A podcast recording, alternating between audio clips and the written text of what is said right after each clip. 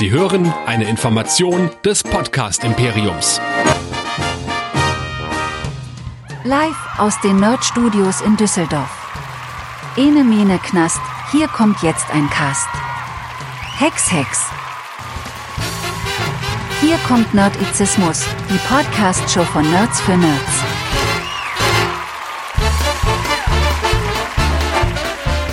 Heute mit Hero Nerds, dem Superhelden-Podcast. Hier sind eure Gastgeber. Hier sind Chris und Michael. Herzlich willkommen zu Nerdizismus mit den Hero Nerds, dem Superhelden-Podcast hier auf unserem kleinen, aber feinen Channel. Ja, wir müssen heute etwas wie soll ich sagen, mal ein paar Dinge aufräumen. Und äh, das mache ich nicht alleine, sondern mit mir dabei ist wie immer Nerdizist Michael. Hallo. Hallihallo. Ja, wir sind diesmal ein klein wenig verspätet, was alles angeht, aber war auch unglaublich viel in letzter Zeit, sowohl privat als auch an anderer Stelle los, ne?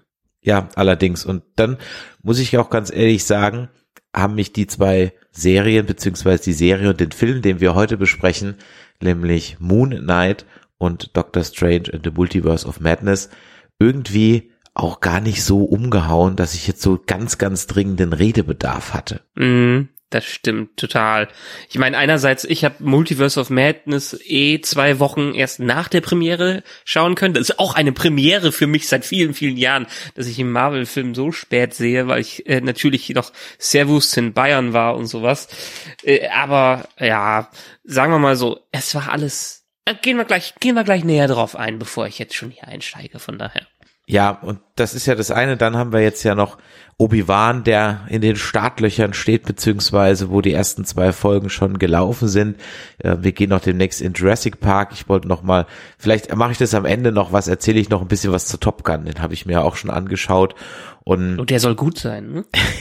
Sage sag ich am Ende was dazu.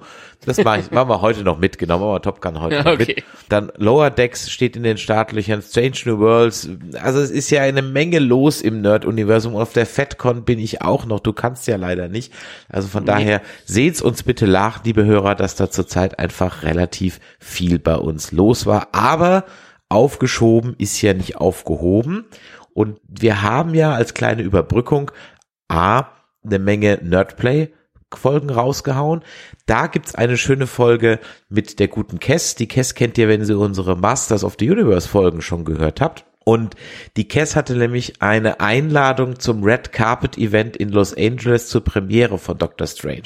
Und wenn ihr wissen wollt, wie das abgelaufen ist und wen sie da alles getroffen hat und wie die ganze Reise war, dann solltet ihr in die vorletzte Folge Nerdplay reinhören, nämlich die mit Kess Cosplay.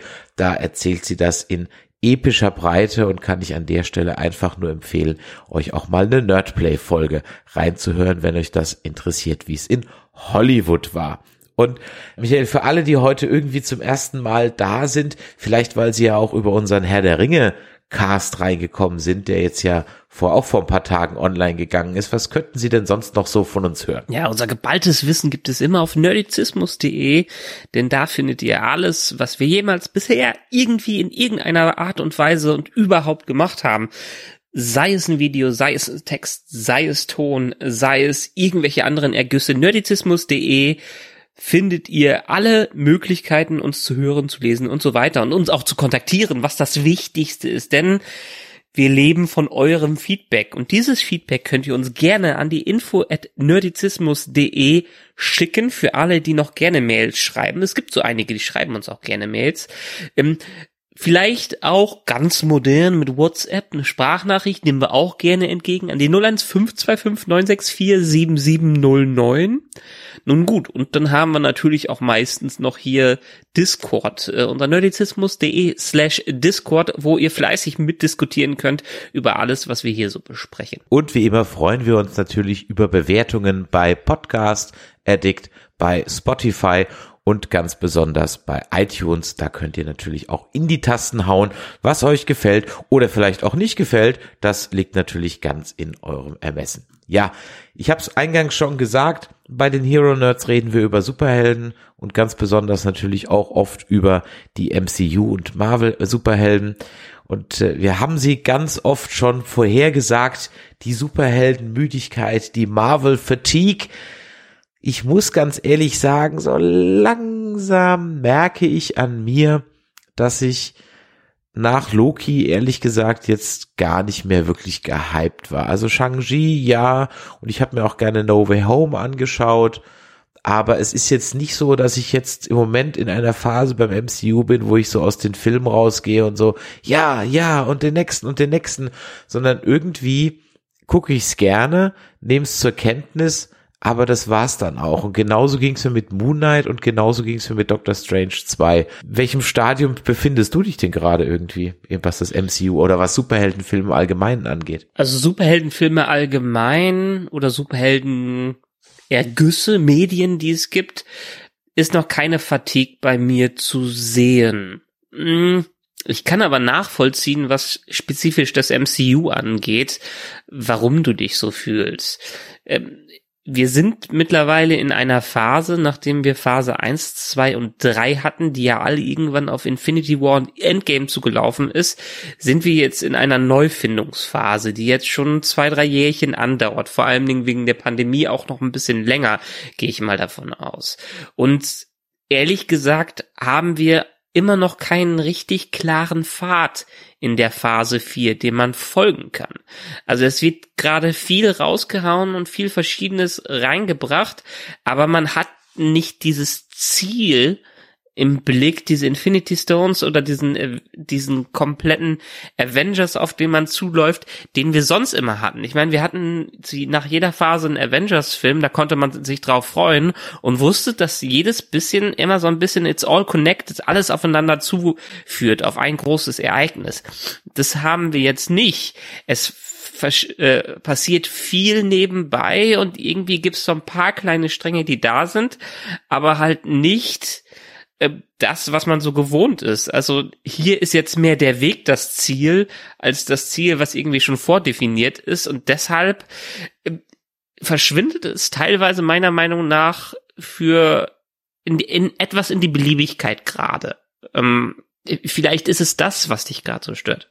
Ja, das, das trifft es irgendwie ganz gut. Es fehlt so das Ziel, so ein bisschen zumindest der 100 Prozent Comic-Kenner wird es natürlich wissen und wir haben natürlich auch mit dem Secret War, der dann so über allem steht, eigentlich schon seit Captain Marvel immer wieder so die ein oder andere Geschichte, die dahin teasert. Aber das ist halt jetzt auch schon fast zweieinhalb, drei Jahre her. Und man fragt sich dann, wenn man das sowas wie Moon Knight sieht, what's the point? Und das war, glaube ich, so ein bisschen mein Problem mit Moon Knight, um da jetzt mal anzufangen. Ich mochte das irgendwie, auch Oscar Isaacs, fand ich da sehr unterhaltsam drin, hat mir Spaß gemacht, ihm zuzugucken. Ethan Hawke, wie schön, dass sie den auch mal wieder äh, aus der Versenkung rausgeholt haben. Dann ist er jetzt ja noch gerade noch in The Northman, hat da auch nochmal eine kleine Nebenrolle.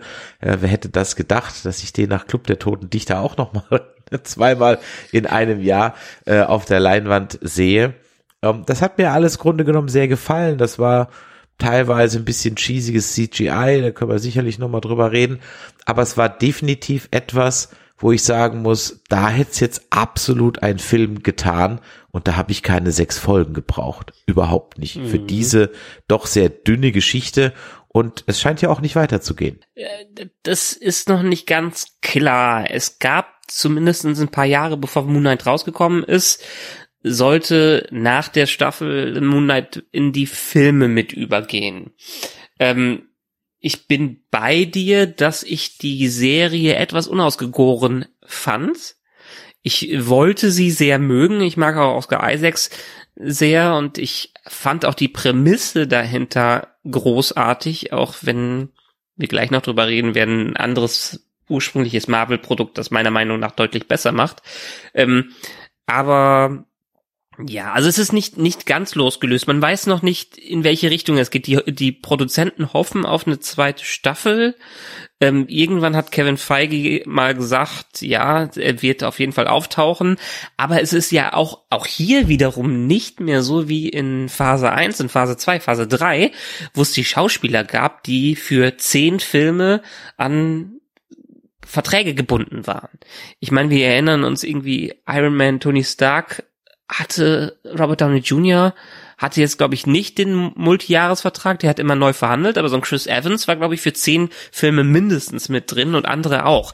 Das machen sie ja mittlerweile nicht mehr. So ein Oscar Isaacs, der hat jetzt für diese Staffel Moon Knight unterschrieben und das war's. Und jetzt holen die sich den wieder, ähm, wenn sie denken, sie haben eine Story dafür. Und der hat auch selber gesagt, er kommt bestimmt wieder, wenn die Story stimmt. Ich denke auch, wenn das Geld stimmt. Aber äh, wir haben halt auch hier in dieser Perspektive, in diesem äh, Fall auch nicht mehr den klaren Weg, der, die, den die ersten Phasen uns ge gegeben haben. Ja, und deswegen meandert es auch so ein bisschen vor sich hin. Ähm, ich habe die ersten es wurde ja so ein bisschen angekündigt als für Indiana Jones im MCU. Ne? Das war so so ein bisschen so, es sollte mehr Adventure-mäßig mhm. sein. Aber das habe ich halt schon mit Chang-Chi ehrlich gesagt gehabt. So ein klassischer, schönen Adventure-Film, Abenteuerfilm. Und so dass ich zwar die Prämisse am Anfang von Stephen Grant und seinen Schlafstörungen und äh, so weiter sehr nett fand und auch seine Verwirrung war toll gespielt und das habe ich ihm auch abgekauft. Aber das hat sich halt einfach locker zwei Folgen zu lang gezogen. Mhm. Wo ich mir wirklich schon nach der zweiten Folge dachte, so, okay, ja, ich hab's verstanden. Okay, ihr müsst es mir nicht nochmal erzählen. Das war alles irgendwie sehr repetitiv. Und das hat dann auch das Forever Nerd Girl hier, ehrlich gesagt, die Serie dann nach der dritten Folge beenden lassen. Ich so, nö, ist mir zu langweilig. Was ich verstehen kann. Ähm, mhm. Ich habe dann auch ein bisschen gewartet, bis ich mal wieder zwei, drei Folgen, bis ich dann drei Folgen am Stück gucken, äh, gucken konnte und dann war es deutlich besser, weil es ist einfach nichts, wo mich der Cliffhanger auf die nächste Woche hat warten lassen. Überhaupt nicht. Ja. Mm. Ähm, der Bösewicht Ethan Hawke war halt sehr, ja, der war halt so böse um des Böseseins willen. Haben wir schon auch schon mal, oh, finde die innere Waage und, oh, und sei geläutert und ja, alles schon irgendwie gesehen. Und dann, wo ich eigentlich mit der Serie schon so ein bisschen abgeschlossen hatte und dachte, naja gut, komm, die letzten zwei Folgen ziehst du auch noch durch, dann haut die auf einmal einen raus mit der Folge 5 Asylum Psychiatrie. Wo ich mir nur so gedacht habe, könnten wir diese bitte, diese Folge bitte dem Writers Room von Picard zeigen, um ihnen zu sagen, wie man's macht? Ja? Ja. So. Macht man das. Oder um es mit Pastewka zu sagen, beim neuen Lieblingsgif, so Bin ich vollkommen bei dir. Ich fand ein bisschen das Problem bei dieser Serie, dass sie uns die wichtig, wichtigen Dinge zuletzt gesagt hat. Sie, also sie haben versucht, so ein bisschen Mysterium aufzubauen und uns über ähm, Stephen Grant damit reinzubringen, dass er alles so entdeckt. Aber wie wir auch von Hitchcock wissen, ist es eigentlich spannender, wenn man als Zuschauer vor allen Dingen mehr weiß als der Protagonist oder vielleicht früher Bescheid weiß, weil dann die Suspense erst recht kreiert wird. Und hier haben wir eigentlich die wichtigen Informationen, die jetzt ins Asylum hervorkommen, mit dem äh, Tod von ein, seinem Bruder, für den er sich verantwortlich fühlt, das, was vielleicht jetzt nicht äh, der cleverste Twist ist, den wir jemals gehört haben, aber der äh, Persönlichkeit mit reinbringt. Wir fragen uns hier vier, fünf Folgen, äh, wer ist er eigentlich und wieso ist er so? Und dann hat man zwei Folgen Zeit dafür, äh, das zu verarbeiten, nachdem es revealed wurde, nachdem gesagt wurde, warum ist es so. Und hier hätte man eigentlich mit anfangen äh, müssen und hätte gerne auch rumspringen können, um ja, die Spannung besser auf, aufzubauen, weil ehrlich gesagt auch in den ersten Folgen war ganz lustig, den zu sehen. Äh, hast du aber eben schon gesagt, es war alles, hat sich sehr viel wiederholt. Es hat sich gefühlt im Kreis gedreht und wir sind nicht stark vorangekommen. Und ehrlich gesagt hat mich eigentlich müsste in einer so einer Serie einen vor allem dann wenn es nicht der Hauptcharakter ist, der einen so mit reinzieht, zumindestens der Bösewicht mit reinziehen. Und ja, so sehr ich Ethan Hawke mochte, war er für mich auch nicht genug, um das spannend zu halten. Also ich habe es jede Woche gesehen, weil ich es interessant fand, aber wie du gerade schon meintest, erst ab der fünften Folge ist diese Serie überhaupt losgegangen, weil man dann erst die Charaktere dahinter überhaupt verstanden hat und ihre Motivation und ihren Kern, der daraus ge äh, gekommen ist. Vorher haben wir nur gerätselt ähm, und sind von einem Standort zum nächsten gesprungen und das war's. Ja, ganz genau. Und dadurch, dass es dann halt eine Serie war, die ja dann am schon vier Stunden unterwegs war, also praktisch ein mhm. Film, der vier Stunden unterwegs war, kam das halt, da kam halt kein, keine Indiana Jones mäßige ähm, Schnitzeljagd-Atmosphäre auf. Ja. ja. Das, Übrigens, das Indiana Jones so finde ich, finde ich ganz spannend äh, als Aspekt. Ich hab's in der Tat, aus irgendeinem Grund habe ich Moon Knight immer als den Batman des MCU im Kopf. Ich weiß nicht wieso, irgendwann habe ich es mal irg irgendwo gelesen, dass das der Batman, der Bruce Wayne Verschnitt sein soll. Und hatte mich auch so ein bisschen seelisch darauf vorbereitet, dass es so in die Richtung geht und war dann einerseits von dem Trailer und dann von der Serie überrascht, dass es eigentlich nicht mal ansatzweise ist, außer dass der in der Nacht über die Dächer hüpft. ja, das stimmt. Äh, die Vibes hatte ich jetzt gar nicht, aber die hatte ich auch im Vorfeld jetzt gar nicht. Ich kannte hm. Moon Knight, muss ich gestehen, so gut wie gar nicht. Ich habe mal ein Cover davon gesehen, aber that's it. Ja, also ich wusste wirklich ja. gar nichts über den.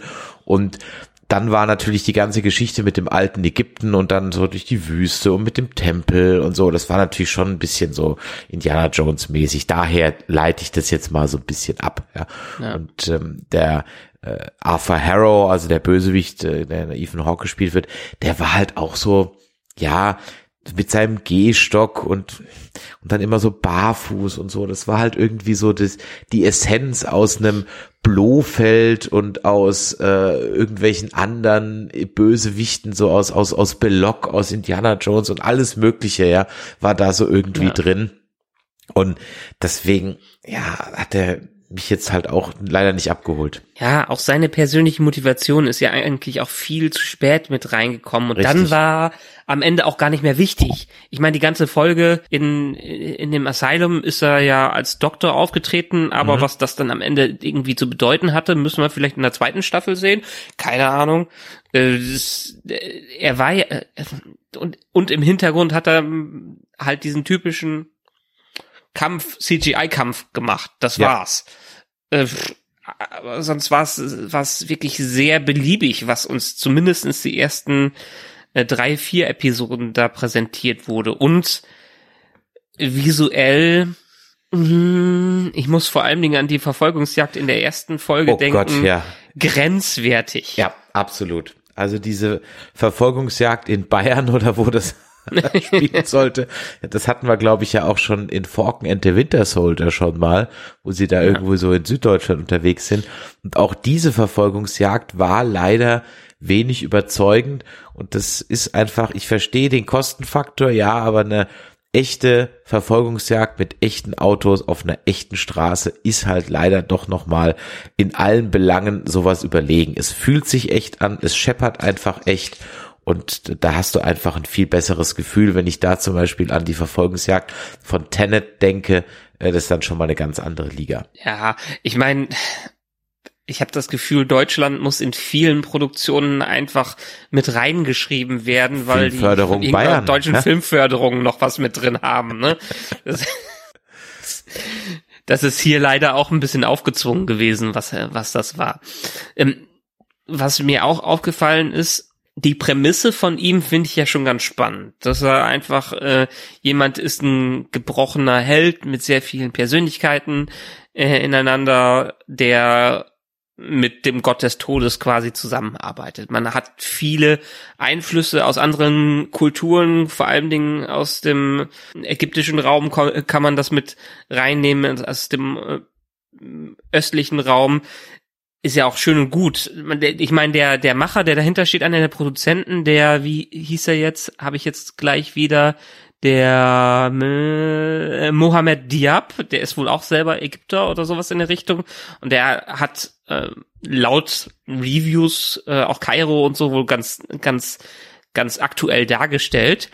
Ähm, aber woran ich dann die ganze Zeit denken musste, zumindestens bis zur Folge Asylum, da haben sie es gut hinbekommen diese Zwiegespaltenheit, die die Persönlichkeiten mit reinbringen, haben wir in dieser Form eigentlich von einem Marvel-Produkt in einer Realfilmserie äh, schon präsentiert bekommen und viel, viel besser, mit viel besseren Dialogen, mit viel besseren äh, CGI und vor allen Dingen mit einer Weirdness, mit einem, ja, mit einer Seltsamkeit, äh, die Sonder, ihrer Sondergleich, ihresgleichen gesucht hat. Weißt du, worüber ich rede? Das könnte jetzt Loki oder WandaVision sein. Nein, nein. Ist kein MCU-Produkt. Ach so, Legion. MCU ah, okay, Legion habe ich noch nicht gesehen. Ah, also, dann, dann muss ich hier mal dafür werben, diese Serie unbedingt zu sehen. Legion ist eine inoffizielle X-Men-Serie. Es, es geht um, um David Heller, der in den Comics übrigens der Sohn von Professor X ist, der einer der mächtigsten Mutanten ist, die es gibt aber der hat auch ein paar Probleme mit gewissen Persönlichkeitsspaltungen und äh, dementsprechend ist die Serie sehr trippig unterwegs. Ich muss jetzt an, an welchen Film muss ich jetzt nochmal denken. Ich bin mir gerade nicht mehr ganz sicher, aber wenn man eine sehr strange und weirde Serie, die genau in die Richtung geht, sehen möchte, wo äh, die Hauptfigur überhaupt sie ihre Persönlichkeit finden muss, weil sie einfach so dermaßen gespalten ist, der sollte sich Legion anschauen. Jede Staffel von Legion haben die so wunderbare Sachen rausgehauen, bis zu einem Rap Battle innerhalb eines Koppes äh, von ihm mit großartigen Schauspielern zusammen und verweisen, die man denkt, what the fuck, was hast du mir denn hier jetzt präsentiert? Und es ist von der Story her und von der Charakterentwicklung sucht es halt seine seinesgleichen. Also wenn man eine gute äh, Marvel-Serie in dieser Richtung sehen möchte und ein bisschen Fan von X-Men und anderen Sachen ist und auch damit leben kann, dass es jetzt nicht vielleicht direkt im MCU ist, sondern nur mit vielen Verweisen arbeitet, der sollte sich unbedingt Legion ansehen. Eine der besten und weirdesten Comic-Serien, die es jemals gab. Und man hat drei Staffeln mit, ich habe es gerade mal eben nachgeschaut, ungefähr 30 Folgen, nicht ganz. Also da hat man doch ja. was zu gucken. Das ist doch äh, mhm. mal ein guter Tipp, wer sonst nicht weiß, was er aktuell schauen soll. ich, ich bin mir gar nicht mal sicher, ob es hier irgendwo in Deutschland gestreamt ist. Gucken wir mal nach. Disney Plus hat alle drei Staffeln da. Passt, passt ja super.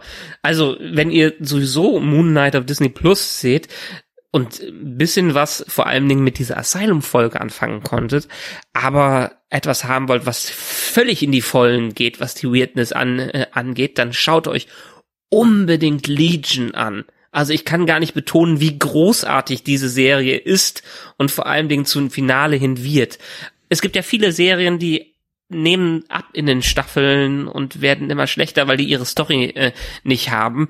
Aber Legion wird einfach immer stranger und immer besser bis zum großen Finale hin.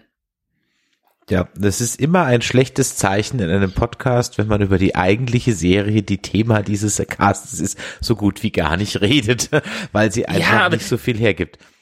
Ja, aber das ist, das ist ja die, die Sache. Mich hat so viel auch die Folge Asylum einfach an Legion erinnert, wie die es noch viel besser damit in dieser Serie gemacht haben. Ähm, dass es mich ein bisschen geärgert. Ja, es ist, es ist halt, ich habe es ein bisschen damit verglichen. Es ist die Disney Marvel weichgespülte Version einer Persönlichkeitsspaltung. Ich meine, wir sind immer noch im Disney Plus Universum unterwegs, wo die es äh, rausbringen. Und ja, sie haben mit Star ein oder in Amerika äh, Hulu ein Seitenkanal, wo die auch mal ein bisschen erwachsene, erwachsenere Sachen raushauen. Aber wie gesagt, wir sprechen hier weiterhin übers MCU, was Famili generell familienfreundlich ist und was uns bisher wenig in der äh, Richtung Horror und ähnliches gebo geboten hat. Können wir auch gleich nochmal bei Doctor Strange äh, drüber reden. Aber weiterhin, wir reden über ein Produkt, was millionenfach einfach gesehen werden muss, damit es sich rentiert und Abonnentenzahlen äh, reinholt. Und da kann man leider nicht so krass werden, wie so eine Serie wie Legion es damals geschafft hat. Ja, denn dann war halt diese grandiose Folge 5, war halt dann auch optisch mal ein Highlight, da hat man sich ein bisschen was getraut auch das, die Idee mit diesem, ähm, mit dieser ägyptischen Halbwelt und so, das war alles mal was anderes und ich hätte zwar mir gewünscht, dass das Nilpferd ein bisschen mehr sassy ist irgendwie. Die Synchronstimme, die passte gar nicht. Das hat ja irgendwie, das wird bestimmt irgendwie mal ganz bekanntes im Original gewesen sein, aber das, da hätte ich mir irgendwie eher sowas, ja, äh, keine Ahnung, äh, irgendwie halt ein bisschen mehr, mehr Sassiness reingewünscht. Das wäre irgendwie cooler gewesen. Aber egal, ansonsten war das mhm. eine, eine nice Sache dem er durchaus gefallen hat. Und dann war das Ende ja auch mit diesen Riesengöttern, die sich dann da verkloppt haben, ja auch irgendwie nett anzugucken und natürlich auch kräftig over the top, so dass es mich am Ende ja. dann doch noch mal die zwei Folgen am Stück hat gucken lassen und ich mir gedacht habe, na gut, okay, äh, ich hätte eigentlich die ersten, die erste und die letzten zwei Folgen gucken können, das hätte gereicht. Ja, es ist halt dieser typische Marvel dritte Akt gewesen, wo sie noch mal ganz groß raushauen, wo noch mal alles von CGI und Co mit reinkommt. War okay. Für mich war das Highlight definitiv Asylum und hat mir den Wunsch in mir erregt, noch mal Legion zu gucken. Gut. Das ist doch mal ein schöner Tipp, liebe Hörer. Dann könnt ihr auch jetzt mal in euer Disney Plus Abo reinschauen und euch mal mit Legion beschäftigen. Dann würde ich sagen, Lass uns mhm. den Moon Knight mal zu den Akten legen, es sei denn, du hast noch irgendwas, was dazu kommt, denn auch die Post-Credit-Scene, ja, die hat jetzt noch nicht so wirklich enthüllt, ob das Ganze nochmal eine größere Rolle spielen wird und wie es sich ins MCU dann nochmal einfügt. Äh, äh, zudem übrigens nochmal zum Einfügen ins MCU haben sie übrigens diesmal bewusst rausgelassen. Also die hätten die Chance gehabt, ein paar große Cameos mit drin zu haben. Sie hätten Jon Snow mit drin gehabt aus Eternals. Aber haben es am Ende gelassen, weil die lieber Geld in die eigene Story und den eigenen Plot reinsetzen wollten, anstatt für große Cameos zu bezahlen. Und ich meine, das hat mir vor allen Dingen auch, wenn man über Positives redet, in dieser Serie sehr gefallen dass es einfach mal losgelöst war. Es ist ein Produkt, was man für sich auch schauen kann und wo man nicht zu tief drin sein muss, was für mich in der Phase 4 so ein bisschen weggebend ist, dass man nicht unbedingt alles gesehen haben muss, um diese Serie oder einen entsprechenden Film zu genießen. Hm. Ja, das wäre dann also die Geschichte gewesen, dass man dann da hatte ich noch so ein bisschen drauf gewartet, dass vielleicht da noch mal so, wo du gerade Eternals gesagt hast, dass vielleicht da eben noch mal der Twist hin zu Dane White beziehungsweise dann vielleicht auch schon mal zu Blade oder so kommt. Aber das haben sie ja alles nicht mhm. gemacht. Nö, also wie gesagt, war für mich okay. Die, der einzige wirkliche Verweis, den sie da drin hatten, war zu dieser Ancestral Plane von mhm. Black Panther, aber das war ja auch in einer neben, in einem Nebensatz, äh, der wirklich nur für Fans da war, so ungefähr. Aber ist okay, war für mich völlig in Ordnung. Wenigstens hat man jetzt eine Sache, die man vielleicht auch mal irgendwann mal separat noch mal genießen könnte, wenn man Lust drauf hat oder wo man sagen kann, okay, muss man nicht schauen, um wirklich im Kanon zu sein. Ja, irgendwie sowas. Aber da hast du recht, es ist vielleicht wirklich eine Serie, die man einfach mal so weggucken kann, ohne sich dem Großen und Ganzen da jetzt verpflichtet zu fühlen. Genau. Ja, von daher hat sie vielleicht da in ein paar Jahren sogar einen etwas leichten Wiederguckwert. Ja, was irgendwie bei mir, weiß ich nicht, so ein, ob so ein Wiederguckwert hat, ist dann jetzt eben Doctor Strange 2, Doctor Strange in the Multiverse of Madness. Ähm, erfreulicherweise äh, endlich mal eine erträgliche Länge von ziemlich genau zwei Stunden. Wann hat man das schon mal? Ja. Und da habe ich mich durchaus sehr drauf gefreut, als es dann nämlich hieß vor einiger Zeit, als der Film angekündigt wurde, dass Sam Raimi Regie führen wird. Und äh, mhm. der ist ja bekannt geworden mit seinen Tanz der Teufel Filmen. Tanz der Teufel 1 und 2 und dann natürlich doch Army of Darkness, mein persönliches absolutes Guilty Pleasure. Und er hat ja auch die ersten drei Spider-Man-Filme gemacht, die nämlich mit Tobey Maguire. Und das heißt, der Mann kann Horror, der Mann kann Superhelden. Da war ich doch wirklich sehr, sehr gespannt drauf. Und beim Gucken hat mich der Film auch durchaus mitgenommen, aber er hat am Ende bei mir keinen bleibenden Eindruck hinterlassen, Warum, wieso, weshalb, können wir gleich noch drüber sprechen. Wie bist du denn aus dem Kino rausgekommen? Ähnlich. Also ich hatte mir mehr erwartet, bin gut unterhalten worden, aber das war einer dieser Filme, ja, wo du, wo du sagst, beim, beim Schauen gefällt es einem gut. Wenn man dann mal eine Sekunde drüber nachdenkt, wo man zwangsläufig drüber nachdenkt, vor allem Dingen, was da alles passiert, stoßen einem einige Dinge dann doch eher säuerlich auf oder lassen den Film nicht ganzheitlich wirken. Also es, es war für mich, es war für mich ein sehr zersplitterter Film, was natürlich zum Thema passt, aber als Film hat er für mich nicht unbedingt ganz eigenständig funktioniert. Es war halt sehr viel wenig, oder sehr viel wenig, sehr wenig Multiverse im Multiverse of Madness. Und da hm. war ich doch wirklich enttäuscht. Ähm, am Ende des Tages war es eigentlich doch äh, eher ein Scarlet Witch, äh, aka Wanda Maximoff Film. Und das ist für mich so ein bisschen das Problem mit Doctor Strange. Ich glaube, Doctor Strange funktioniert als Sidekick sehr gut, aber als Hauptcharakter in dem Film, ah, da lässt er sich regelmäßig die Show stehlen und hier hat ihm halt eben auch äh, Wanda die Show gestohlen. Ja, definitiv ich hätte mir ein, eigentlich ein richtiges Doctor Strange Sequel, Sequel gewünscht, aber was wir stattdessen bekommen haben, ist ja eher ein WandaVision Sequel, wie du es gerade schon gesagt hast, äh, die Fortführung von Wanders eigener Story und er, ich meine, er hat ja schon zweite Geige im No Way Home ges gespielt, als der Mentorersatz, der vorher Tony Stark war.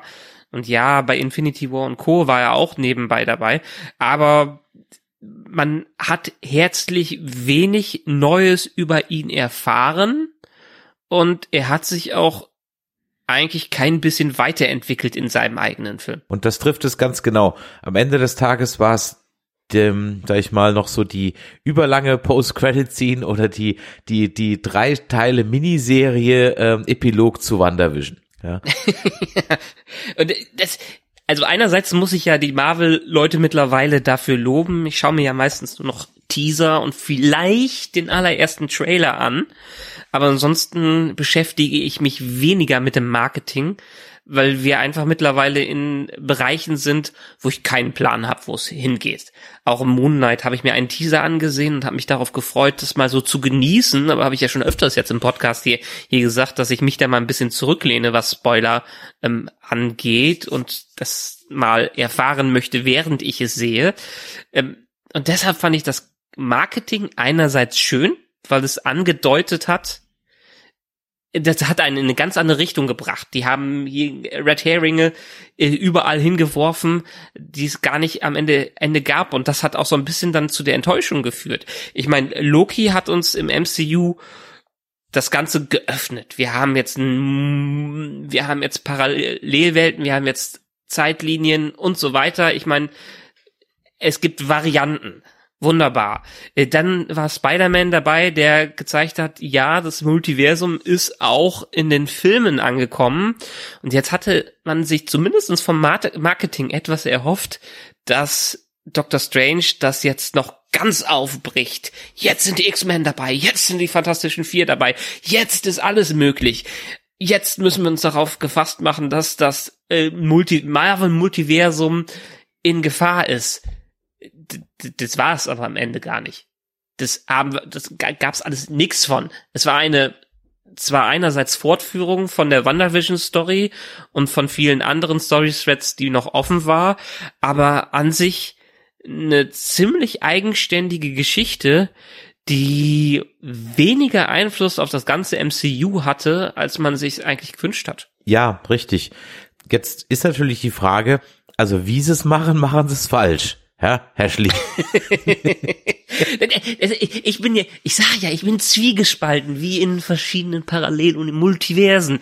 Ich meine, andererseits fand ich es toll, dass sie im Marketing uns in eine ganz andere Richtung äh, gezogen haben. Ich mein, man hat ja auch nicht damit gerechnet, man hätte damit rechnen können, dass Wanda ins Böse übergeht, aber das haben sie einem ja nicht gesagt, dass nach 20 Minuten kam ja dementsprechend schon der erste Twist, was das äh, angeht. Das fand ich schön, dass, dass ich doch überrascht wurde, was das äh, anging. Äh, ich fand es weniger schön, aus den Gründen, die ich eben benannt habe, dass es einfach weniger Einfluss darauf hatte, dass jetzt dann doch Professor X bei allem dabei ist, weil auf, auf wie schön auch alle Cameos waren, äh, haben die erstmal für das Primary Universe nicht viel Bedeutung gehabt. Ja, ganz genau. Und dann bin ich halt leider im Kino gesessen und dann, wo wir gerade beim Professor X sind, und ich bin halt leider da noch ein bisschen Picard geschädigt und dann sehe ich den alten Zausel schon wieder. Und ich so, ah, don't remind me of that. Ja. ja, es war halt etwas sehr wenig und das war meine Enttäuschung an der ganzen Sache. Ich hätte mir halt viel mehr Weirdness gewünscht. Ja. Also dieses ganz kleine bisschen da mal durchs Multiversum fliegen. Ah, wo, das war alles nett, aber ich, ja, lass sie doch mal eine Viertelstunde als Farbkleckse rumlaufen. Ja, ja, ja genau. Das, das, das, ich mein, das hätte ich sehen wollen. Ich habe eigentlich ein bisschen, also womit ich nicht gerechnet habe, gut, hätte ich vielleicht, wenn Sam Raimi die Regie macht, okay, aber ich habe nicht damit gerechnet, dass der Film am Ende so einen Horror-Vibe kriegt, den ich ja grundsätzlich ganz okay fand, ja. äh, aber damit hatte ich halt nicht gerechnet und man hat halt überhaupt nicht mit diesem Multiversum gespielt. Hm. Da hätte ich doch ganz gerne mal ähm, einfach mal eine, ich hätte den Film so aufgezogen, dass ich mir zwei, drei, eher drei, vier äh, weirde Universen raussuche und dann sind die praktisch immer so eine Viertelstunde da drin äh, und also Filmviertelstunde und müssen halt dann eben wieder rauskommen. Und was weiß ja. ich, einmal sind sie halt Farbkleckse und können nur blubbern oder sich in Farben kommunizieren. Beim nächsten Mal sind sie irgendwie flach und 2D, keine Ahnung. Definitiv. Ich meine, man hat ja das Potenzial hier, dadurch ich meine, die, allein die Idee dahinter fand ich ja schon sehr, sehr schön, dass alles, was wir träumen, eigentlich parallel, äh, Ansichten aus Paralleluniversen sind. Ja. Cool. Nimm ich, kaufe ich direkt. Absolut, absolut. Aber dann zeigt, dann zeigt, zeigt uns das äh, doch gerne. Ihr habt mit Wanda jemanden, der quasi Dimensionshopping betreiben kann oder Paralleluniversen Hopping und der kann die, äh, die kann die verfolgen lasst es sein, meinetwegen, dann, dann haben wir meinetwegen wieder 140 Minuten. Aber lass eine halbe Stunde bis dreiviertel Stunde eine krasse Verfolgungsjagd durch fünf, sechs Universen äh, haben. Lass es eine halbe Stunde sein, 20 Minuten, durch verschiedene Universen, wo Wanda denen auf den Fersen ist und wo die kaum entkommen, bis sie dann zu den Illuminati kommen. Das wäre es doch gewesen. Zum Beispiel, ganz genau. Ja. Und stattdessen halten wir uns dann bei diesen Illuminati auf, die natürlich dann jetzt irgendwie, ja, und da schwank ich noch so zwischen, war das jetzt einfach nur Fanservice um des Fanservice willen oder kommt da jetzt halt noch mehr? Ja, was soll ich sagen? Wir haben natürlich jetzt die Möglichkeit, das war ja schon das, was ja alle ganz gehypt hat, nämlich als dann im Trailer schon gar kam, shall we tell him the truth? dass dann halt eben jetzt die X-Men beziehungsweise in Person von Professor X äh, reinkommen. Dem geneigten Zuschauer wird vielleicht aufgefallen sein, dass er einen anderen Rollstuhl hat als in den klassischen X-Men Filmen. Ja, aber äh, war ja klar, weil es einfach nicht das gleiche Universum wie Logan und Co. war, weil es eine Parallelwelt war, wo sich was eigenes abgespielt hat. Genau. Und das ist ja. nämlich der Rollstuhl aus der Cartoon-Serie. Ah, Und äh, wie wir ja wissen, kommt ja dann demnächst äh, X-Men 97 als nächster X-Men-Film. Und dieser X-Men-Film soll ja, so wird kolportiert und so sagt auch eigentlich das Logo, und er ist ja keine, sorry, keine, kein, kein, kein Film, eine Serie, Entschuldigung. Und diese ja. Serie soll ja die direkte Fortführung der Animated-Serie sein. Ja. Also genau. von daher könnte es vielleicht eben eine Anspielung ähm, darauf sein. Ich habe sie ehrlich gesagt, das war eine der Serien, die ich nie gesehen habe. Ich habe auch die äh, Batman Serie nie gesehen, obwohl die ja so großartig sein soll, die animierte Batman-Serie. das zu der Zeit war ich eher im Disney-Fieber unterwegs, als das alles in den 90ern gesendet äh, wurde. Aber die soll ja, sowohl die Batman Animated Serie als auch die X-Men soll ja prägend gewesen sein und auch ziemlich gut. Absolut, ja, das ist so der klassische, klassische Cartoon, der, die Batman Serie hast, du hast, du warst ja eher so im Gargoyles Ding, ne? Bei genau, genau, genau. Nein, diese, Gargoyle sehr, sehr stark dadurch beeinflusst durch die, übrigens die Bat Batman-Serie. Ja. Nein, die X-Men 97-Serie, ähm, die wird so im Anime-Style werden. Ja? Mhm. Also nicht so wie jetzt die Batman oder die 90er ähm, äh, Cartoons von Spider-Man oder weißt du doch was, sondern die wird ziemlich im Anime-Style werden und kommt nächstes Jahr raus. Bin ich mal gespannt, was wir da haben.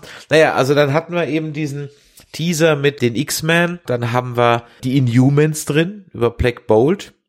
Wir haben Fantastic Four drin. Ja, also was machen wir damit? Jetzt muss ich mir, jetzt muss ich noch mal reinhaken, weil ehrlich gesagt Inhumans war so eine katastrophale Serie und es war so gut, dass die nur eine Staffel bekommen hat. Und ja, es ist schön, dass wir jetzt Anson Mount nochmal als Blackboard sehen, aber er hatte schon in der Serie nichts zu sagen, wortwörtlich, so ungefähr. Hier hat er auch nichts zu sagen und ist die ganze Zeit hinter einer Maske. Der tat mir so leid, wie er in diesem Film verwurstet wurde, genauso wie in der Serie verwurstet wurde. Wieso muss es sein? Um einen, da hätten sie doch äh, äh gerne nochmal Agent Coulson, Clark Gregg nochmal mit reinbringen können und das so lassen. Das wäre ja völlig in Ordnung gewesen. Aber äh, Black Bolt auch in einem weiterhin nicht sehr überzeugenden Kostüm dahin zu setzen, äh, ging mir so ein bisschen auf die Nerven. Und dann wurde es auf einmal völlig gore in dieser Szene, als sie alle gekillt werden von Wanda. Und da saß ich auch nur so drin, so, okay, ist das jetzt hier noch ein Marvel-Film? FSK 12? Krass.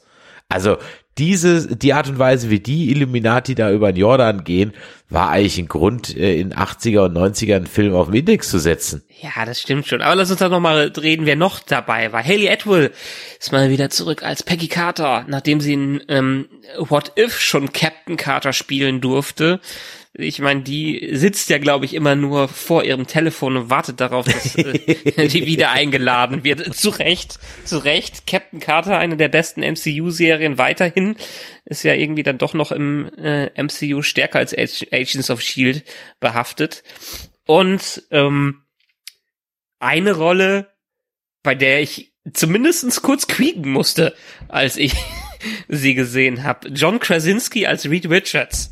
Also äh, einerseits haben wir Reed Richards drin, Fantastischen Vier, uhu, äh, und dann haben sie auch noch äh, sich getraut, das Fancasting, was schon als äh, als manipuliertes Bild vor vielen, vielen Jahren von Leuten gepostet wurde, John Krasinski aus The Office genau da rein zu casten und das auch wenn er nichts zu tun hatte und auch wenn Reed Richards eigentlich der intelligenteste Mensch der Welt sein sollte, was er hier definitiv nicht war, musste ich ein wenig quieken, als ich ihn so, als ich das gesehen habe.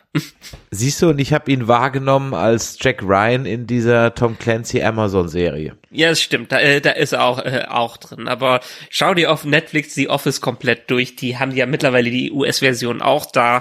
Dann wirst du ihn nur als Jim sehen. daraus. Und dann hatten wir natürlich noch 007 herself. War ja auch ja, noch drin. Stimmt. Als stimmt, Captain Marvel. Ja, ja. ja. Ja. Sie war auch noch gut. da. Also von daher war natürlich, aber das, das Cameo-Highlight war für mich einfach Bruce Campbell. Entschuldigung. Ja gut, äh, Bruce Campbell konnte es davon ausgehen, dass er im Sam Raimi-Film vorkommt. Der kommt in jedem Sam Raimi-Film vor und hier hat er auch nochmal wieder eine schöne Rolle bekommen, ja. Und er hat es halt dann auch schön nochmal einen, einen, einen kleinen Sidekick eben auf äh, Tanz der Teufel, wo er auch mit seiner ja. besessenen Hand kämpfen muss. Und das war ja dann hier auch der Fall. Also von daher, das war schon, wie auch ich da noch gute Hoffnung war, dass es ein munteres, lustiges, launiges Fun-Adventure wird. Mm. Und dann kippte der plötzlich mit dem ähm, Dark Doctor Strange, den wir auch aus What If kennen, ähm, plötzlich völlig in eine andere Richtung und war dann, ja, war dann fast schon ein bisschen Army of Darkness mäßig. Ähm, und das, er hat für mich so einen zwiegespaltenen Film irgendwie hinterlassen, der sich nicht entscheiden konnte. Ist er jetzt äh, launiges Adventure, lustige Reise durch die verschiedenen Dimensionen oder Multiversen und in jedem ist man dann irgendwie, muss man eine kleine Aufgabe lösen, um zum nächsten zu kommen. Oder ist man dann am Ende so der, der gorige Horrorfilm und wir haben natürlich wieder den Over-the-Top-Action-Endkampf, der, und das ist einfach, ich weiß nicht, was Marvel mit diesem dritten Akt einfach hat, dass sie, dass sie sich immer auf diesen, diesen Bombast zurückziehen müssen und nicht einfach mal mhm. den Mut haben, das mal drei Nummern runterzufahren. Weil was hätte man ja. für ein tolles Mindgame machen können zwischen Wanda und Doctor Strange? Ich meine, ansatzweise hat man ja schon gesehen in dem Spider-Man äh, Far From Home, wo sie einfach mit Mysterio äh, dann die diese Holo ähm, diesen Holo-Kampf hatten zwischen Spider-Man und Mysterio, der ja auch schon clever war und sowas in der Richtung hätte man ja auch hier bringen können. Das ist absolute Weirdness, ohne dass ich ein besseres deutsches Wort dafür finde, ähm, weil es einfach kein besseres ja, Wort dafür halt, gibt. Ne? Ja, abgedreht, aber ich finde weird, weird ist noch mehr als abgedreht. Und das hatte man sich ja von diesem Film erhofft und das war er wenig. Und du hast vollkommen recht, er hatte eine ziemliche Persönlichkeitsspaltung, was das äh, angeht. Und wir haben ja auch noch nicht, noch nicht mal groß über den Elefanten im Raum gesprochen, und zwar Wanda. Ähm, aber se se selbst alles andere, ich meine, er will ein Doctor Strange Sequel sein, bringt plötzlich seine sein Girl, seine Freundin wieder mit rein, die aber dann geheiratet hat nach dem Blip so ungefähr. Ähm, bringt uns ein Mordo zurück, der ja im ersten Film angedroht hat, sein Widersacher zu werden. Ähm, aber der ist dann nur ein alternativer Mordo. Äh, bringt uns ein äh, Wong, der der Sorcerer Supreme ist, aber weiterhin auch dann Sorcerer Supreme dann am Ende bleibt. Und ja, das sind alles so Sachen, die nebenbei passieren und die für die sich die Story eigentlich so gar nicht weiter interessiert. Haben wir eben schon gesagt. Die Story interessiert sich nicht für Stephen Strange und was er eigentlich zu tun hat. Er kriegt einen mini-inneren Konflikt mit seiner, mit Rachel Adams, Rachel McAdams zu, zu tun, der aber am Anfang und am Ende mal kurz aufgegriffen wird. Und das war's. Alles andere in diesem Film geht um andere Leute. Einerseits äh, um Wanda, einer, äh, andererseits um die America äh, Chavez und dann um die alternative Version vom Doctor Strange und die alternative Version von seiner äh, Christine Palmer, aber nicht um ihn selbst dann am Ende. Sag mal, Christine Palmer im ersten Doctor Strange, da stirbt sie doch, oder? In nee. dem Autounfall. Nein? Nein, du denkst an die What-If-Folge. Ah, okay. Stimmt. Wo wir, also für mich war die What-If-Folge, um es jetzt mal zu sagen, ein zehnmal besseres Doctor Strange-Sequel als dieser Film war. Das ist für mich kein Doctor Strange-Sequel gewesen. Er war mich, für mich eher so ein äh, Infinity War-Verschnitt, wo Doctor Strange einfach auf dem Titel stand, aber was mit ihm gar nicht so viel zu tun hatte. Ähm, deshalb die, äh, die What-If-Folge hat uns doch viel mehr in seine Psyche und äh, seine Ängste und seine Probleme eingeführt, als dieser Film das ansatzweise hinbekommen hat.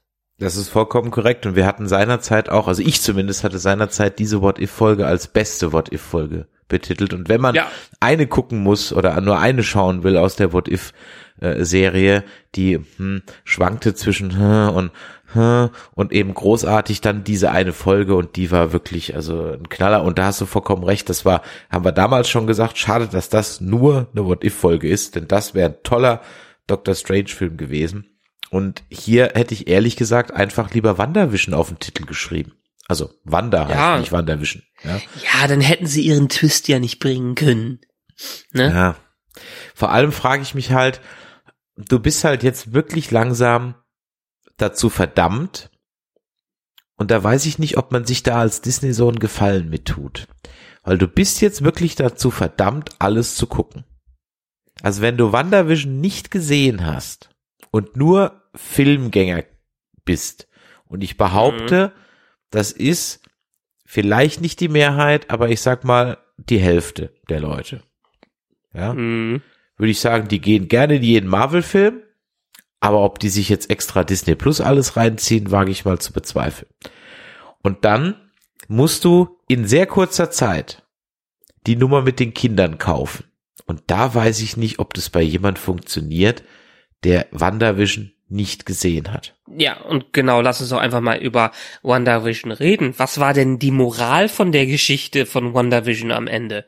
Dass sie eigentlich ihr Schicksal akzeptiert hat Richtig. Und äh, mit, mit ihrem, mit ihrer Trauer klargekommen ist, die ja in eine ganz andere Richtung ging, aber die, wo sie die Kinder natürlich mit geschaffen hat, um sich eine eigene Welt äh, auf, aufzubauen und sich ein eigenes Problem damit reingeholt hat. Ja gut, wir haben die Endcredit-Szene, wo sie natürlich mit dem Darkhold ein bisschen rum äh. Was übrigens jetzt Agents of S.H.I.E.L.D. in dem Sinne als Non-Canon mit reinbringt, beziehungsweise als Paralleluniversum, denn wir hatten in Agents of S.H.I.E.L.D. ganz viele Storylines, die sich um das Darkhold gedreht haben und das war ganz klar dann ein anderes Darkhold, als was die hier eingesetzt haben. Aber ja, Wanda, Wanda hat eigentlich in ihrem Film äh, gelernt, mit ihrer Trauer zu leben, wo es vor allen Dingen um den Tod von Vision ging ähm, und das Ganze zu akzeptieren. Und hier ist es innerhalb von zehn Sekunden eine 180, 360 Grad Wende so ungefähr, 180 Grad Wende, wo sie sagt, nee, äh, ist mir eigentlich scheißegal, alle anderen sind mir egal, ich hau jetzt einfach mal das Universum kaputt. Ja, ganz genau. Und das habe ich hier leider, also das passte für mich leider überhaupt nicht. Das war sehr schade. Dann habe ich mich halt die ganze Zeit gefragt, ja gut, okay, wo ist dann halt jetzt auch Vision? Also ich meine, wenn schon, dann Na. ja, äh, dann muss der jetzt eigentlich auch wiederkommen. Und dass sie, und das hatte ich ehrlich gesagt dann eher noch verstanden. Aber grundsätzlich fand ich ihren Twist also man, wir, wir können darüber reden, dass Scarlet Witch mal böse wird. Können wir darüber reden. Alles gut. Ja, ja. finde ich finde ja. ich auch äh, interessant, wenn man da jemand aus der ersten Reihe dann mal so einen Turn hinlegen lässt. Alles alles gut. Aber du hast vollkommen recht, ihren Redemption Arc hatte sie ja in WandaVision und danach war sie ja geläutert. Das heißt, ähm, dann hätte man im Grunde genommen auf einer dunklen Note in WandaVision aufhören müssen ja, ja. dass sie sich in irgendein äh, Nebenuniversum verzieht mit ihren imaginären Söhnen. Aber du hast vollkommen recht, sie war ja geläutert und kam ja aus dieser Sache wieder raus. Ich meine, wir haben ja immer noch die ähm, Agatha Harkness Serie, die glaube ich ist die schon offiziell angekündigt, weiß ich gar nicht. Ähm, die steht ja auch noch so ein bisschen im Raum. Vielleicht gibt's da noch mal so ein Tie-in, denn um den äh, da Maximov-Bogen jetzt mal abzuspannen, äh, wir sind die müsste ja einig, mittlerweile durch durch die Zerstörung des Darkhold müsste ja Agatha jetzt wieder frei sein. Richtig, ganz genau. Und wir sind uns ja darüber einig, wenn du im Marvel MCU nicht jemand live on screen sterben siehst, dann ist er nicht tot. Das, das sowieso. Also ich glaube nicht, ich glaube nicht ansatzweise, dass sie tot ist. Und auch weiter hier, wenn man es anders gedreht hätte, oder wenn sie vielleicht eine Variant von sich selbst gewesen wäre, mhm. oder wenn man anderes von ihr mitbekommen hätte, Elizabeth Olsen in der Rolle ist weiterhin großartig und auch wie sie es spielt, äh, nehme ich ihr alles ab, Richtig. aber ich nehme das ihrem Charakter, Charakter genau. nicht nach WandaVision ab. Genau, das ist der Punkt. Die hat das ja. toll gespielt, das ist nicht der Punkt. Aber du hast vollkommen ja. recht, dem Charakter Wanda Maximoff kaufe ich das nicht ab, nur wegen ihren Kindern und dann auch wirklich so, so grenzüberschreitend über alle Universen hinweg, wie du es mhm. gerade eben gesagt hast, und dann so zur, zur, zur absolut mordenden, äh, nee, nee, das, nee.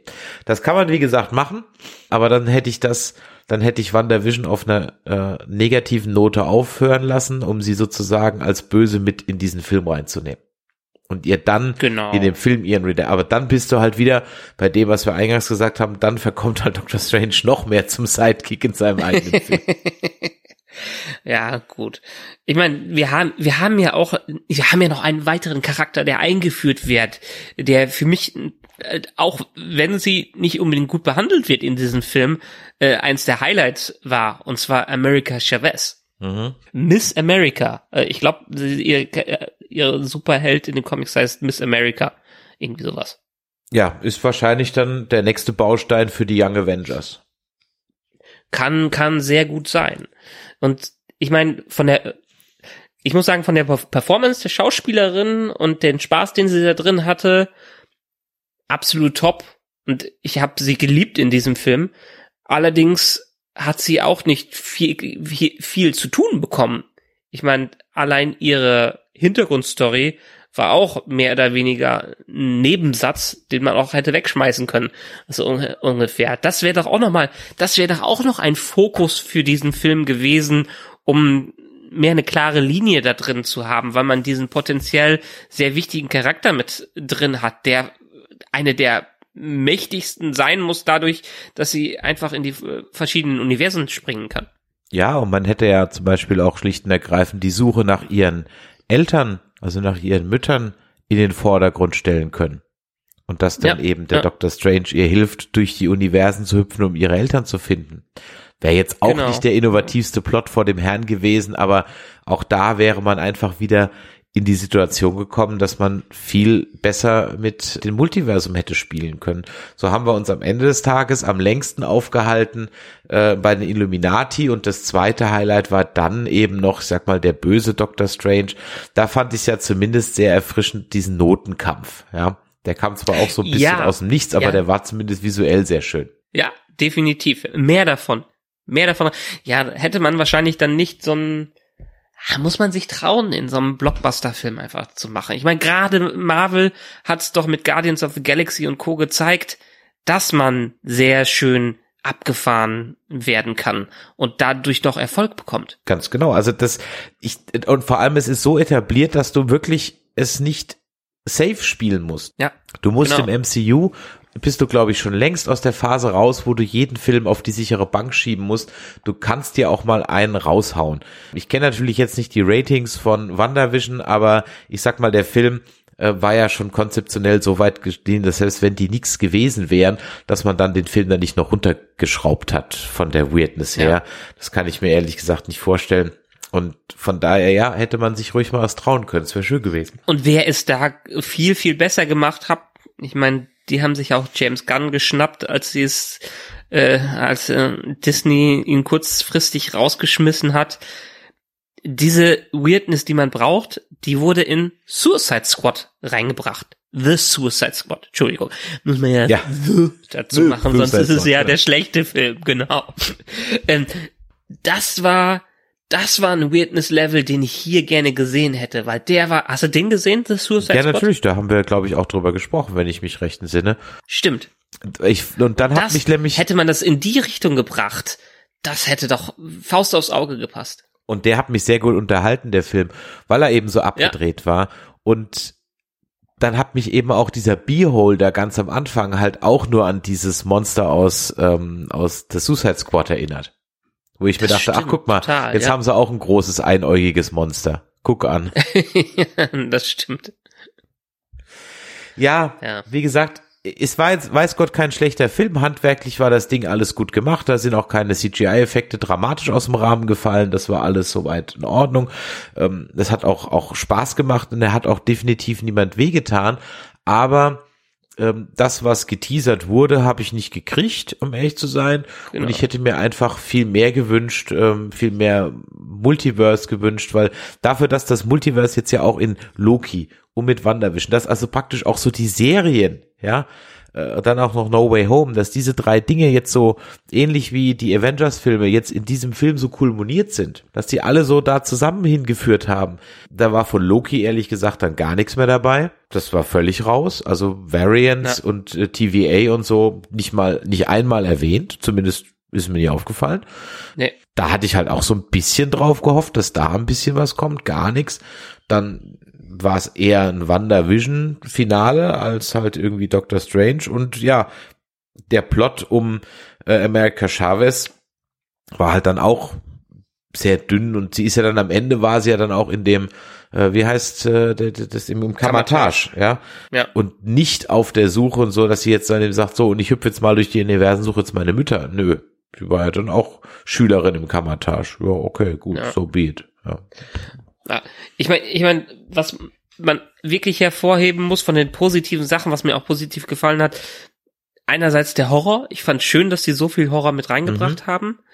Ähm, aber andererseits ist es auch einer der MCU-Filme, die mal wieder durch den Soundtrack äh, hervorgestochen haben. Also Danny Elfman kann man immer gut engagieren und der, der Soundtrack im Hintergrund, der Score, der hat mir richtig gut gefallen da drin. Ja, mir ist aufgefallen, als ich dann im Abspann, im Abspann wirklich Danny Elfman gesehen habe, ich so, ach stimmt, ja, jetzt äh, richtig, jetzt, wo ich es gelesen habe, habe ich ihn auch gehört, äh, äh, sofort. Das war, ja, hat mir, hat, äh, war auch mal wieder was, was so ganz gut äh, mir gefallen hat. Na gut, und dann konnten wir vielleicht noch mal eben schnell über die Post-Credit-Scene reden. Also dann war ja noch die eine mit Bruce Campbell, ich glaube, über die brauchen wir nicht reden. Aber jetzt geht's ja weiter und vielleicht ist es ja das, wo wir gerade vorhin drüber gesprochen haben, dass das MCU noch so in der Phase 4 irgendwie so noch kein Ziel hat. Jetzt haben wir also eine neue Hollywood-Größe, die jetzt auch sich gedacht hat, verdammt, wieso hat mich noch keiner gefragt? Ich möchte auch mitspielen. Nämlich Charlize Theron ist jetzt als Clear in dem Ganzen aufgetaucht, nachdem das mit mhm. Eon Flux nicht geklappt hat, um da irgendwie ein größeres Franchise draus zu machen, auch Atomic Blonde irgendwie nichts draus geworden ist, hat man sich jetzt gedacht, komm, dann holen wir sie doch mal vielleicht da rein. Dann kriegt sie da erstmal eine dauerhafte Beschäftigung als Clear. Weißt du, wer Clear ist? Keine Ahnung, hatte ich mich äh, aufgrund Elternzeit und Urlaub äh, ehrlich gesagt noch gar nicht mit beschäftigt. Okay, also ich, Kurzfassung, ähm, also Clear ist die, Moment, jetzt muss ich mal gucken, ich glaube die Nichte von Dormammu. Ah, okay, ja, von dem großen Viech aus dem ersten Teil. Richtig. Und sie ist eine Zauberin aus dem Dark, aus dieser Dark Dimension, wo Dormammu ja. eben äh, drin war. Und in den Comics ist sie eigentlich ja so die die Dauerdämsel im in Distress für Doctor Strange. Ja, also sie liegt halt okay. im Dauerclinch mit ihrem Onkel äh, Dormammu und wird von dem regelmäßig so gefangen genommen und Doctor Strange muss sie dann regelmäßig retten und äh, äh, sie die heiraten dann noch irgendwann. Sie lässt sich dann zur Zauberin in der in, in der in der Magie der der Erde ausbilden und nicht nur der Magie des Dark Universe und so weiter. Also die holt ihn jetzt da rein. Wie das Ganze im Grunde genommen jetzt noch da reinkommt, weiß ich nicht. Man könnte jetzt ja auch sagen, wir hatten ja drüber gesprochen, ist ähm, äh, Wanda Maximoff auch noch am Leben? Ich denke schon. Wir haben ja auch das dritte Auge von Doctor Strange, also das ist ja das dritte Auge, das ja sein böser Doctor Strange ja auch hatte. Der hatte es ja bekommen, weil er sich ja mit dem Darkhold so intensiv beschäftigt hat. Da frage ich mich halt, warum hat Wanda das dritte Auge nicht gekriegt? Aber okay. Vielleicht kommt da noch mal dieser Keton, dieser Gott des Darkholds noch mal rein. Also das ist für mich jetzt alles noch irgendwie so, hm, vielleicht, vielleicht, vielleicht, vielleicht wird uns ja der Torfilm, der ja wieder einen extrem großen Bogen jetzt mit den Guardians spannt, vielleicht bringt der uns ja ähm, weiter. Aber, und das ist ehrlich gesagt was, was mir vor ein paar Tagen so mal als Gedanke kam, eigentlich hangelt man sich inzwischen bei MCU-Filmen ich sag's jetzt mal bös, nur noch von Post-Credit-Scene zu Post-Credit-Scene. Das, das fand ich aber stärker in den ersten Phasen. D deshalb habe ich ja gesagt, weil die Filme sich, Filme und Serien sich oft gerade mit sich selber beschäftigen oder mit ihrem mit ihrer eigenen Story, hat man noch nicht das große ganze Ziel, was ich einerseits gut finde, aber andererseits dann natürlich bei jemanden wie dir eher dazu führt, äh, was soll ich noch hier machen? Mhm. Ja, ich ich kann übrigens mittlerweile verstehen, ähm, warum Scott Derrickson, der Regisseur des ersten Films, für das Sequel hingeschmissen hat. Ich kann mir gut vorstellen, dass er eher ein richtiges Sequel zu Doctor Strange machen wollte, aber dann Kevin Feige und Co. gesagt haben, nee, wir bauen hier was für Phase 4 auf, wir brauchen ein bisschen Multiversum, wir müssen die Fantastischen Vier anteasern und sowas.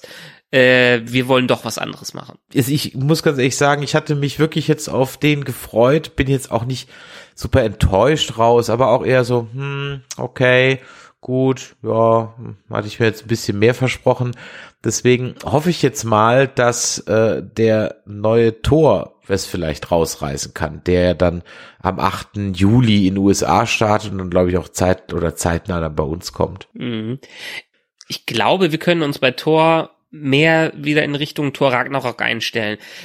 Hatte zwar eine gewisse Bedeutung fürs MCU, dadurch, dass Asgard komplett zerstört wurde, aber ich glaube, sie machen was eigenes. Also Taika Waititi macht, glaube ich, seinen eigenen Standalone äh, Torfilm, was auch ganz okay ist, weil wir werden ja in Phase 4 noch genug bekommen, was sich äh, mit dem Ganzen beschäftigt, weil Multiversum werden wir spätestens wieder in Ant-Man and the Wasp Quantum Mania mitbekommen. Da wird definitiv noch ähm, allein wegen dem Titel mehr Multiversum drin sein und da soll Kang, der Conqueror, ja auch noch mal drin vorkommen. Und dann haben wir später noch The Marvels, wo die ganzen äh, Captain Marvel und Miss Marvel und alles sowas zusammenkommen. Äh, das wird, glaube ich, mehr die Fortführung der Gesamt Gesamtstory sein. Thor wird sich mit sich selbst beschäftigen. Black Panther, der neue, glaube ich auch, gerade dadurch, dass es unseren ursprünglichen Black Panther nicht mehr gibt. Guardians of the Galaxy werden die James Gunn freie Hand lassen, um das Guardians-Team in dieser Form komplett für sich abzuschließen. Also das wird, glaube ich, auch relativ losgelöst sein. Und dann als einer der letzten. Marvel 2. Das ist The Marvels. Mhm, genau. Das heißt The Marvels. Und ähm, und dann wird man eher sowas wie Spider-Man Far From Home in Form von den Fantastischen Vier haben. Da ist ja eigentlich äh, John Watts sollte, glaube ich, eigentlich Regie, Regie führen, ist, glaube ich, aber mittlerweile auch wieder raus. Ähm, der äh, Regisseur von den Spider-Man-Filmen. Also sie versuchen noch ihre die Marvel Marvels First Family Marvels Royal Family noch rauszufinden. Ich könnte, also die, ich glaube, storymäßig müssen wir auf Ant-Man und The Marvels warten, um hier nochmal voranzukommen und Loki Staffel 2. Also, es ist eine Menge los im MCU. Wir hoffen, das hat euch heute auch wieder Spaß gemacht. Wenn euch das heute hier gefallen hat, dann lasst doch mal ein Däumelein nach oben da und schreibt uns eine E-Mail oder eine WhatsApp. Die E-Mail ist die 01, nee, die E-Mail ist die 01, nee, die E-Mail ist die info at nerdizismus.de und die WhatsApp ist die 01525. Michael, hilf mir aus. 9647709. Richtig, ganz genau. Und wir freuen uns natürlich auch immer über eine Bewertung bei iTunes, Spotify oder Podcast Addict. Ja, schreibt uns doch mal ein Feedback, wie ihr glaubt, dass das Ganze weitergeht. Seid ihr eher so wie ich etwa etwas underwhelmed aus dem Kino gekommen? Seid ihr völlig begeistert aus dem Kino gekommen, was euch auch natürlich unbenommen bleibt? Schreibt uns doch, gebt uns Feedback. Da freuen wir uns auf jeden Fall immer wieder. So, wie geht's jetzt weiter? Wir werden zeitnah Obi-Wan besprechen. Dann ähm, geht's auch demnächst weiter mit dem nächsten Teil unserer Hobbit. Äh, Reihe, die wir besprechen im Vorfeld des äh, der Amazon-Serie und ähm, dann wird es was zu Lower Decks geben, zu Prodigy und Strange New Worlds. Das wird alles so im Sommer kommen, also freut euch drauf. Nerdplay geht weiter und wer natürlich am nächsten Samstag, also wir zeichnen das heute hier am 29. Mai auf, wer also am 3., 4., 5 auf der FedCon in Bonn ist, der möge mich in diesem Fall oder auch hier Wanner einfach mal ansprechen. Wir werden ein Quiz spielen um 15 Uhr. Wir sind am Sonntagmorgen dann zum Castblast verabredet. Da reden wir über Nerdtum, wie wir alle Nerds geworden sind, was uns geprägt hat. Das wird auch eine sehr launige Runde, kommt natürlich auch als Cast. Und ansonsten werdet ihr mich höchstwahrscheinlich Killepitch trinkend im Garten des Maritims Hotels zusammen mit vielen anderen Podcastern finden, auf die ich mich jetzt schon freue. Ach so, ich hatte eingangs erwähnt. Stell mal dem Discovery Panel viele Grüße. Ja, es wird auch nur zu 50 Prozent äh, zugegen sein. Ähm, von daher ja. äh, bestelle ich aber der einen Hälfte auf jeden Fall mal Grüße. Ach so, ich wollte ja noch ähm, ganz zum Schluss kurz noch meine Eindrücke zu Top Gun wiedergeben. Ja, sag ich mal. Hab, sag ich mal, hatte genau. ihn ja äh, gesehen und was soll ich sagen? Das ist natürlich ein hoch durchschaubarer Werbefilm äh, für die Navy, wie auch der erste Teil schon war. Ja, da hat Ja. sich also null etwas dran geändert. Und es war wirklich unglaublich zu sehen, dass also diese ganz klassische, stumpfe 80er Jahre Actionformel mit einem Fantasieland, das dann angegriffen wird und so weiter, ja, ähm, dass das immer noch aus irgendeinem Grund funktioniert. Und es gab natürlich auch schon lange keinen Fliegerfilm mehr. Also Top Gun hatte ja damals äh, sozusagen eine ganze Ära von von Fliegerfilmen dann ähm, ins Leben gerufen, die dann wie Pilze aus dem äh, in die Kinos gekommen sind. Wir gucken, ob das jetzt auch ist.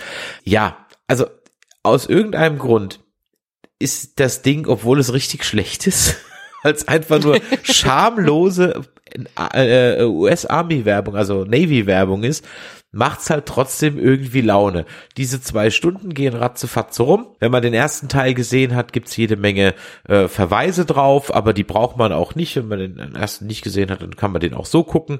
Und äh, es ist auch schön, dass sie Val Kilmer trotz seiner schweren Krankheit auch wieder in den Film reingebracht haben. Das hatte ich so gar nicht erwartet. Ich dachte ehrlich gesagt, sie lassen ihn irgendwie sterben oder so, aber nein, der äh, darf dann auch nochmal bisschen was sagen. Auch dieser Film wird wieder ein, glaube ich, ein, ein ikonischer Film in der schwulen Community Community werden, ja, so wie schon der erste Teil auch. dass auch hier gibt's wieder jede Menge freier, eingeölter, schwitzender Männeroberkörper, die am Strand diesmal Football spielen und so weiter. Und man hat eine Menge Flugaction. Das ist alles völlig an den Haaren herbeigezogen und völlig unrealistisch, aber sieht auf einer großen Leinwand schon geil aus. Das muss man schlicht und ergreifend sagen. Das scheint auch relativ wenig mit CGI nachgeholfen zu sein. Und wenn, ist es wirklich toll gemacht. Also wenn dann fällt es absolut nicht auf. Äh, es war ja sogar so viele Modelle dabei, dass die mehr geht, dass äh, die Chinesen intern ein bisschen Alarm geschlagen haben, weil sie ein Fantasie-Stealth-Flugzeug, das in dem Film vorkommt und das auf einer US Basis geparkt war, in ihren Satellitenbildern gesehen haben und sich gefragt haben, was das ist. Das wird wahrscheinlich nur ein Marketing-Gag sein, aber es könnte ja auch eine lustige Geschichte sein. Ja? Ob sie stimmt, ja. äh, wer weiß schon. Ich muss ja sagen, so sehr ich ähm, Tom Cruise nicht mag wegen Scientology. Da brauchen wir nicht drüber reden, absolut. Ja, also mag ich ihn doch so mehr wegen seinen Filmen. Gerade was er ja in seinen ganzen Actionfilmen so raut hat, der ist ja schon perfekt in 10.000 Stunts. Und hier habe ich zumindestens gelesen, dass er sehr viele Stunden in richtigen Fighterjets verbracht hat. Also dem Mann muss man einfach Respekt zollen, was der alles lernt und für sich aufnimmt, um seine Actionfilme zu machen. Plus demnächst in den Weltraum fliegen. Wie gesagt, das hat absolut überzeugt, diese Szenen, das ähm, kann man, äh, gibt ein paar Sachen, da fasst sie natürlich wieder an den Kopf, ne? Aber wer einfach mal wieder so einen stumpfen Jerry Bruckheimer Action Blockbuster sehen will, ja, der ist da wirklich gut aufgehoben, ja, wie gesagt, ich denke mir immer, oh, und so im Kino Film, schauen. Und im, auf jeden Fall im Kino gucken, auf jeden Fall im Kino gucken. Ja. Also von daher, ähm, geht da rein, der, der tut nicht weh, der will auch nicht mehr sein, als er auf da, als er ist. Also da ist nicht mehr, als ihr seht. Da, da gibt's keine Message hinten dran, außer wo muss ich unterschreiben für die Army und jetzt möchte ich sofort einen Kampfjet steuern. Ja. Äh, aber das äh, macht der Film sehr gut. Klar, wenn man damit natürlich ein Grundproblem hat, dann wird einem dieser Film überhaupt keinen Spaß machen. Ich bin mal gespannt, das würde mich auch mal interessieren, da sind wir wieder beim Feedback. Wenn ihr so unter 30 seid und in dem Film wart, schreibt doch mal, ob euch der gefallen hat, weil ich nicht genau weiß, ob das natürlich nur was für 80s Kids für mich ist.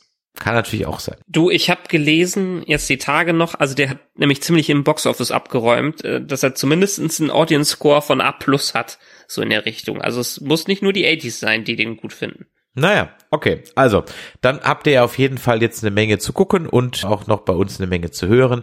Vielen Dank fürs Einschalten und ja, vielleicht bis auf der FedCon oder demnächst in eurem Podcatcher. Tschüss. Ciao.